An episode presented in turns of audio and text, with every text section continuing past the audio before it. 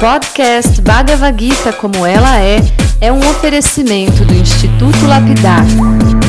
Visite o site e se ilumine. institutolapidar.org Olá, seja muito bem-vindo, muito bem-vinda. Meu nome é Chandramukha Swami e esse é o podcast Bhagavad Gita como ela é, espiritualidade aplicada no cotidiano.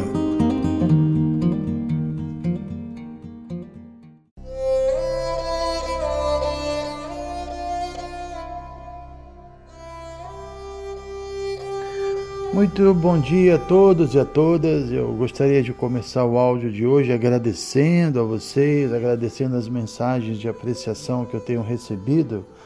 Mas é um fato, né, que quanto mais nós lemos, mais nos debruçamos nestes textos aqui transcendentais da Bhagavad Gita, tanto mais a gente vai apreciar a sua clareza, a sua profundidade. Por isso eu costumo dizer que os versos da Bhagavad Gita, que no total são 700 versos que estão divididos em 18 capítulos, eles são como placas de sinalização, né? nessa estrada tão assim longa que vai nos conduzir à consciência de Deus. Então, alguns versos são placas que sinalizam que teremos obstáculos pela frente, né? E outros versos advertem a gente do perigo da gente se desviar, de pegar o caminho errado, ou alguns versos nos dizem quanto falta para chegarmos ao nosso destino final e principalmente qual é esse destino, né? Esse é o mais importante. E alguns versos mostram que antes de nós alcançarmos o destino final, a gente vai passar por outras cidades, entre aspas, né? Ou seja, nós iremos necessariamente alcançar outros destinos, mas que ao mesmo tempo a gente não deve se confundir eh, parar com a nossa viagem, interromper nossa viagem, a gente não deve estacionar em alguma cidade, entre aspas, de novo, né? E desistir da gente alcançar o destino final. Por isso, no último áudio nosso, nós lemos um verso que Krishna menciona que quem adora outro objeto além dele vai alcançar um resultado específico e diferente do resultado ou do destino final. E esse destino final é a morada de Cristo, a morada de Deus, é a única condição que é permanente, que é plenamente satisfatória, porque somente no mundo espiritual é que não existem nascimento, velhice, doença e morte. Lá é uma condição de eternidade. Se nós alcançarmos, por exemplo, os planetas onde residem nossos antepassados, né? porque tem grupos religiosos que adoram os antepassados. Então, se você fizer isso, você vai ser promovido ao planeta onde está os seus antepassados, vai ficar com eles por um tempo, mas depois vai voltar à Terra. Então é uma coisa temporária. Se a gente adorar seres sutis ou fantasmas, isso é pior ainda, a gente vai se tornar um deles, né? O que significa dizer que a gente vai, vai estar numa condição de muito sofrimento, porque um ser sutil, ele tem uma mente, a mente deseja, mas ele não tem mais o corpo, ele não tem mais a língua, não tem mais os órgãos genitais, não tem, ele precisa entrar num corpo de outro para poder tentar satisfazer seus desejos, é uma condição de muito sofrimento.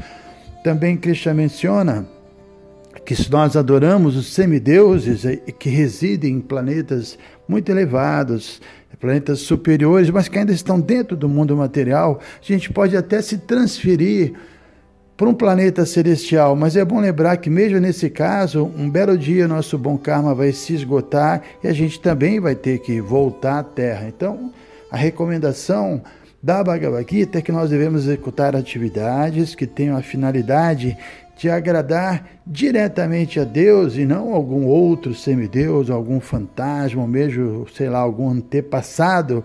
E vale lembrar que qualquer atividade que visa agradar a pessoa suprema se chama Jagya, sacrifício, porque somente quando visamos agradar a Deus é que realmente, em termos práticos, nós vamos conseguir sacralizar ou purificar a nossa existência, essa ideia de sacrifício, né? e somente, somente com uma vida pura é que nós iremos alcançar uma condição de vida que seja plenamente pacífica. Inclusive, quem tem a Bhagavad Gita pode até ir no último verso do capítulo 5 para confirmar esse ponto, né? onde Krishna ele diz Bhaktaran está passando, ou seja, aqueles que que executam oferendas de austeridades e sacrifícios para agradar a Deus, Shantirikshati, eles vão alcançar a paz suprema. Então a única forma de alcançar a fórmula da paz suprema é agir para oferecer toda a nossa atividade, nossa mente, nosso corpo,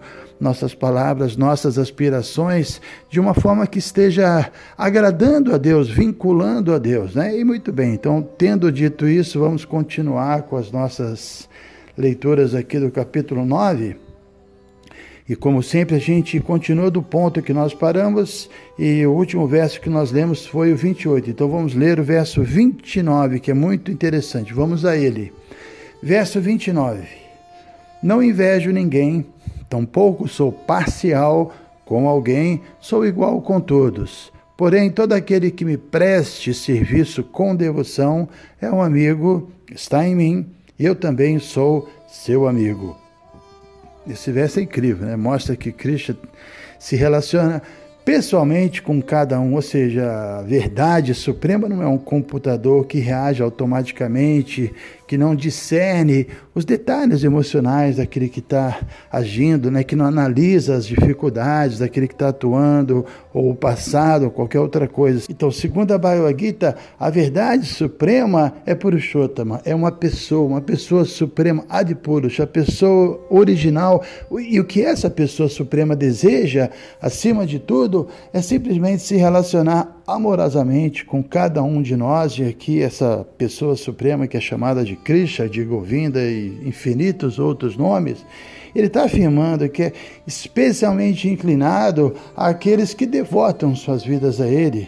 E na explicação desse verso, nosso guru, Shila Prabhupada, ele, ele explica que mesmo uma pessoa que é muito caridosa e que não nega ajuda a ninguém, ela vai manifestar um carinho especial pelos seus filhos, é natural, isso é uma coisa óbvia. Então, devemos entender que, num sentido, é, realmente todos os seres vivos são filhos de Deus e por isso Deus está provendo as necessidades de cada um, mas quando um, desse, um ser vivo específico se inclina amorosamente a ele, é natural que ele passe a demonstrar seu interesse especial, por essa pessoa, isso é reciprocidade. Krishna já falou sobre esse ponto no capítulo 4, Yeyatamam prapadyantetam raiva bhajamyaham, à medida que uma pessoa se entrega a mim, Krishna diz, eu também me entrego a ele, né? Então qualquer pessoa que tenha gratidão, segue essa regra. Se alguém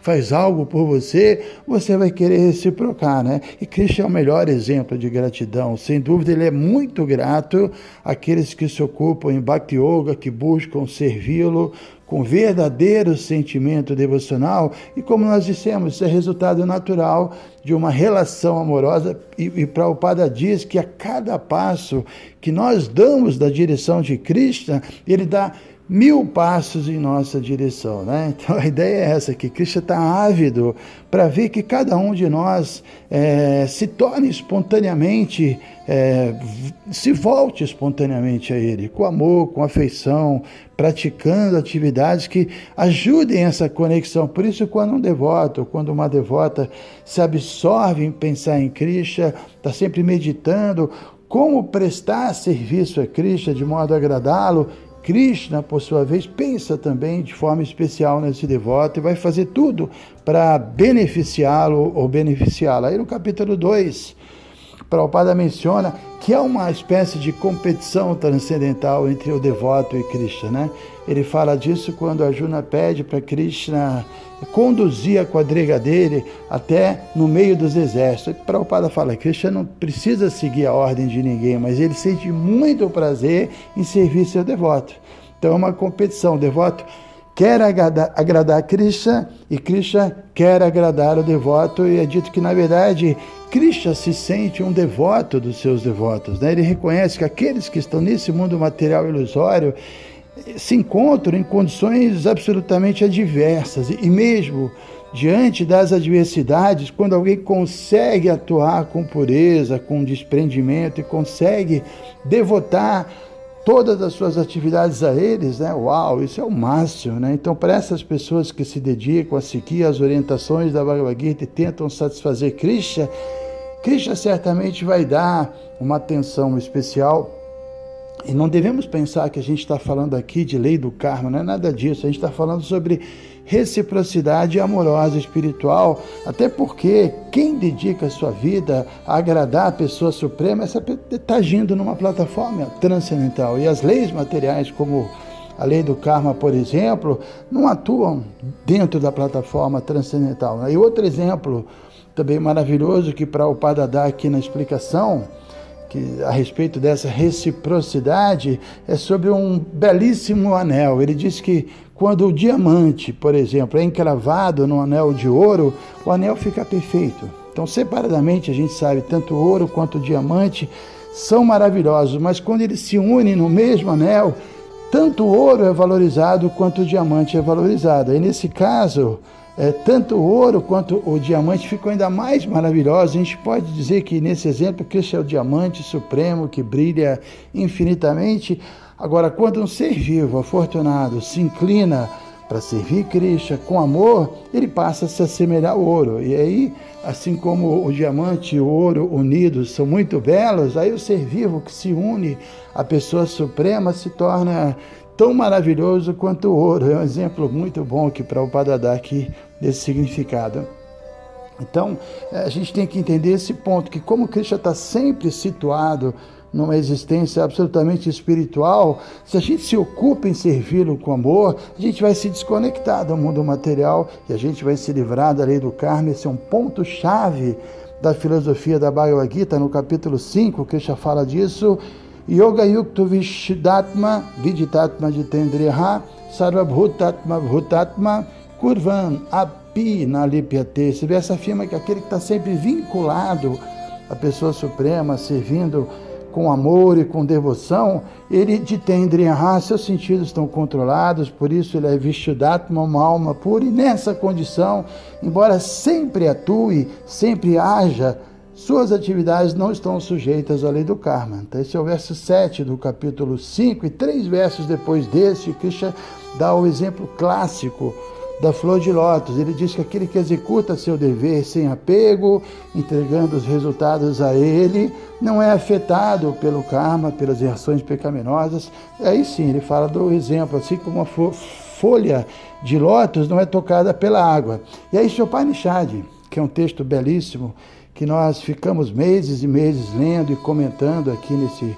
nosso programa de 15 minutos de Bhakti, a Ishopanishad afirma que tudo se relaciona com Krishna, Krishna é o Brahman supremo, supremo espírito, e porque tudo se relaciona eternamente com ele, tudo pertence somente a ele. É uma afirmação totalmente lógica. Quem compreende esse fato naturalmente conecta todas as suas atividades a Ele, por isso se, se, mantém livre do karma, exatamente como a gente leu aqui, a folha de lótus, que mesmo estando na água, não se molha. Mas quem não é consciente de Deus, não é consciente de Krishna, ele vai agir em função das demandas do seu corpo, do ego material, da mente, dos sentidos, e aí sim ele vai permanecer atado às leis do karma. Né? Somente quando nós nos tornamos plenamente conscientes de Krishna, é que nós iremos agir baseados no fato de que o próprio corpo nosso, tudo e tudo mais que a gente possui, entre aspas, né? Tudo na verdade é uma propriedade de Krishna, existe para nos ajudar a servi-lo e assim nos autorrealizar. Então comentamos o verso é, 29, eu vou ler agora o verso 30 e 31, mas o tempo está se esgotando não vai dar para a gente comentar. O comentário vai ficar para amanhã, mas são versos muito assim profundos também. Então, verso 30, mesmo que alguém cometa ações das mais abomináveis, se estiver ocupado em serviço devocional, deve ser considerado santo, porque está devidamente situado em sua determinação. Verso 31 ele logo se torna virtuoso e alcança a paz duradoura. Ó Arjuna, filho de Kunti, declara ousadamente que meu devoto jamais perece. Muito bem, versos profundos, como eu disse, né? Então o 30 fala de uma pessoa que age abominavelmente, né? E a gente tem o próprio exemplo de Arjuna. Obviamente, Arjuna não é abominável, mas ele teve uma função que a gente pode colocar como abominável. Ele tinha que lutar, ele tinha que guerrear, ele tinha que, que matar, na verdade, combater parentes e amigos. Né? Isso é uma coisa abominável. Eu sempre menciono isso, que Krishna escolheu esse cenário da Bhagavad Gita, né? uma batalha de Kurukshetra, para que a gente não tivesse desculpas, né? A gente pode praticar. Se Arjuna, no meio de uma condição, entre aspas, abominável, tão difícil, tão delicada, conseguiu se autorrealizar, a gente também pode. Ninguém está numa situação tão difícil quanto a do guerreiro Arjuna. Né? Se, se, se Krishna tivesse falado a Bhagavad Gita na beira do Ganges, numa cabana para o yogi tranquilo, num ambiente totalmente auspicioso, a gente ia ter a desculpa, ah, mas ele estava lá, né? Numa condição tão mais favorável do que a nossa, mas não.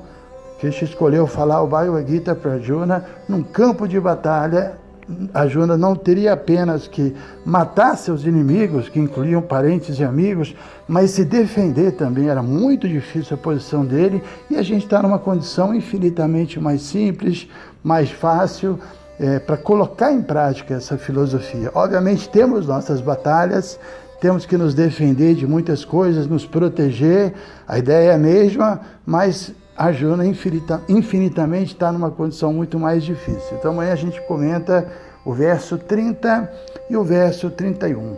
Hare Krishna.